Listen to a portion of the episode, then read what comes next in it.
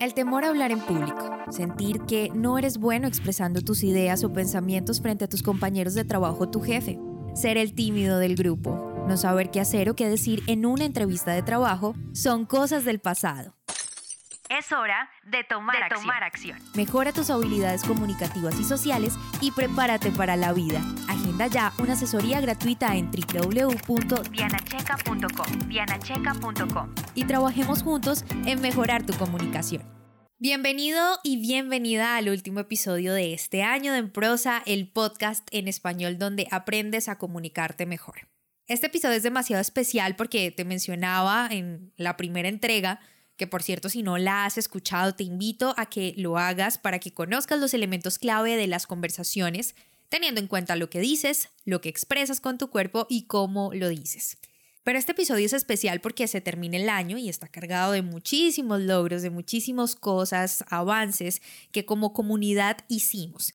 Y el logro más significativo para mí sin duda es que se sumaron este año 2021 16 países nuevos a las estrategias, herramientas y claves de comunicación para aplicarlas en cualquier área de la vida. Así que solo puedo decirles gracias, gracias de verdad por el apoyo, comunidad hermosa y bonita de Emprosa Podcast. En esta segunda parte vienen las claves para ser un conversador de alto impacto y esto que te voy a revelar te va a permitir ser una persona mucho más interesante, con mayor carisma, mayores habilidades sociales, por supuesto. Por esta razón, decidí entregarte estas herramientas que van a ser de gran utilidad en cualquiera que sea tu propósito el próximo año, sin duda. Así que entremos en materia. Al hablar de conversaciones, siempre se va a hacer referencia a los elementos que se hablaron en la primera parte, como lo son el mensaje, el receptor, el emisor, los elementos no verbales, es decir, los que no corresponden a lo que dices, y por supuesto al cómo lo dices, el tono, la velocidad, el ritmo, entre otros.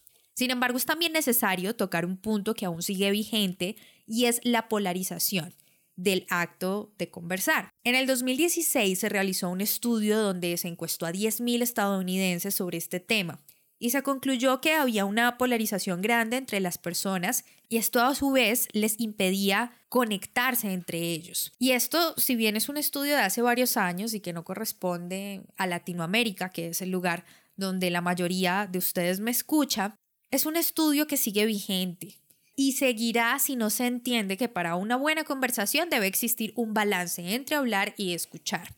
Cada conversación, independientemente del tema, siempre debate entre los pro y los contra. Eso es normal. Sin embargo, este es un fenómeno que aparece en parte debido a la tecnología, y es que existe una mayor comunicación por redes sociales y mensajerías de texto, por lo que escuchar lo practicamos poco. Y de hecho, un buen síntoma para saber si tienes un buen equilibrio en medio de una conversación es cuando hablas por teléfono o en una llamada de manera presencial.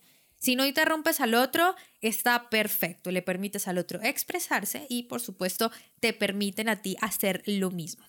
Ahora bien, existen soluciones o más que soluciones, herramientas que al conocerlas te van a permitir ser un mejor conversador. Así que aquí están cinco claves para ser un buen conversador.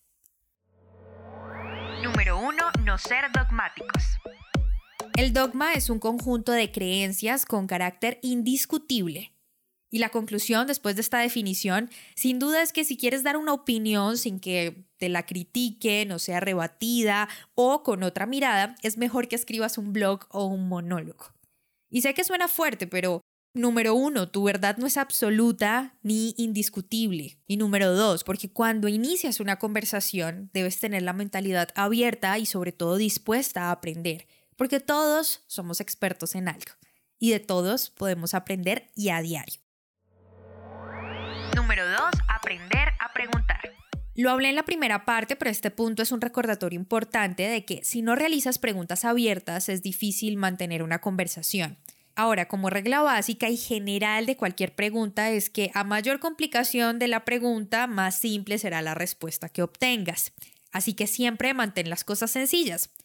Es importante permitirle al otro describir, exponer, relatar y no solo opciones de sí o no. Un ejemplo común. ¿Te asustaste? La respuesta será sí o no. Mientras que si le preguntas a esta persona qué te pasó o cómo ocurrió, es totalmente diferente. Número 3. Habla de lo que sabes. Si no sabes algo es mejor no decirlo. Aquí sin duda la mejor opción es pecar por ser precavido o precavida, porque esto sin duda reforzará tu credibilidad ante las personas. Claro, esto es un pensamiento contrario a lo que la mayoría dice de que responder no sé o no estoy enterado del tema te resta autoridad o credibilidad. Pero esto lo que ocasiona realmente en las personas es un efecto de vulnerabilidad.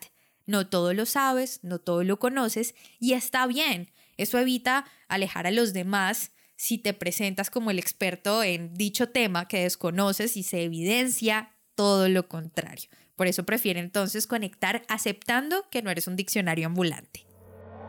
Número 4. No seas repetitivo. Es una tendencia del ser humano en medio de las conversaciones, reiterar y repetir ideas, sobre todo en aquellas que se dan en el trabajo y en la familia. ¿Te has dado cuenta de los temas de los que hablas? Siempre existen ideas que se repiten y en ocasiones siempre es la misma persona la que lo hace, logrando entonces aburrir y sacar de la comunicación a los demás. Así que por favor, no seas tú esa persona. Número 5. Escuchar. Siempre lo he dicho y lo seguiré repitiendo. Escuchar es la concesión más barata que se le puede dar a un ser humano. Y Buda dijo, si tu boca está abierta, no estás aprendiendo. Pero ¿cuál es la razón por la que no nos escuchamos mutuamente? Dos respuestas simples. Número uno, porque siempre se prefiere hablar, ya que esto otorga poder y te hace sentir el centro de atención. Y número dos, porque te distraes. Una persona promedio habla 225 palabras por minuto, pero puede escuchar hasta 500 palabras por minuto. ¿Qué quiere decir? Que esta diferencia de 275 palabras por minuto restantes, tu mente las llena con sus propias ideas. Así que retomaré las palabras sabias que Stephen Covey dijo. Muchos de nosotros no escuchamos con la intención de entender, escuchamos con la intención de responder. Una excelente reflexión para terminar el año y que nos deja herramientas comunicativas, pero una enorme sabiduría al estar en medio de una conversación. Cinco puntos clave que no puedes olvidar. No ser dogmáticos, aprender a preguntar, hablar de lo que se conoce y, por supuesto, escuchar. De mi parte, me queda desearte un año supremamente próspero, de muchísimas bendiciones y mucha comunicación, que sea sana, asertiva y eficaz en cada área de tu vida. Nos escuchamos pronto. El temor a hablar en público, sentir que no eres bueno expresando tus ideas o pensamientos frente a tus compañeros de trabajo o tu jefe, ser el tímido del grupo, no saber qué hacer o qué decir en una entrevista de trabajo, son cosas del pasado. Es hora de tomar, tomar acción. Mejora tus habilidades comunicativas y sociales y prepárate para la vida. Agenda ya una asesoría gratuita en www.dianacheca.com. Dianacheca.com. Y trabajemos juntos en mejorar tu comunicación.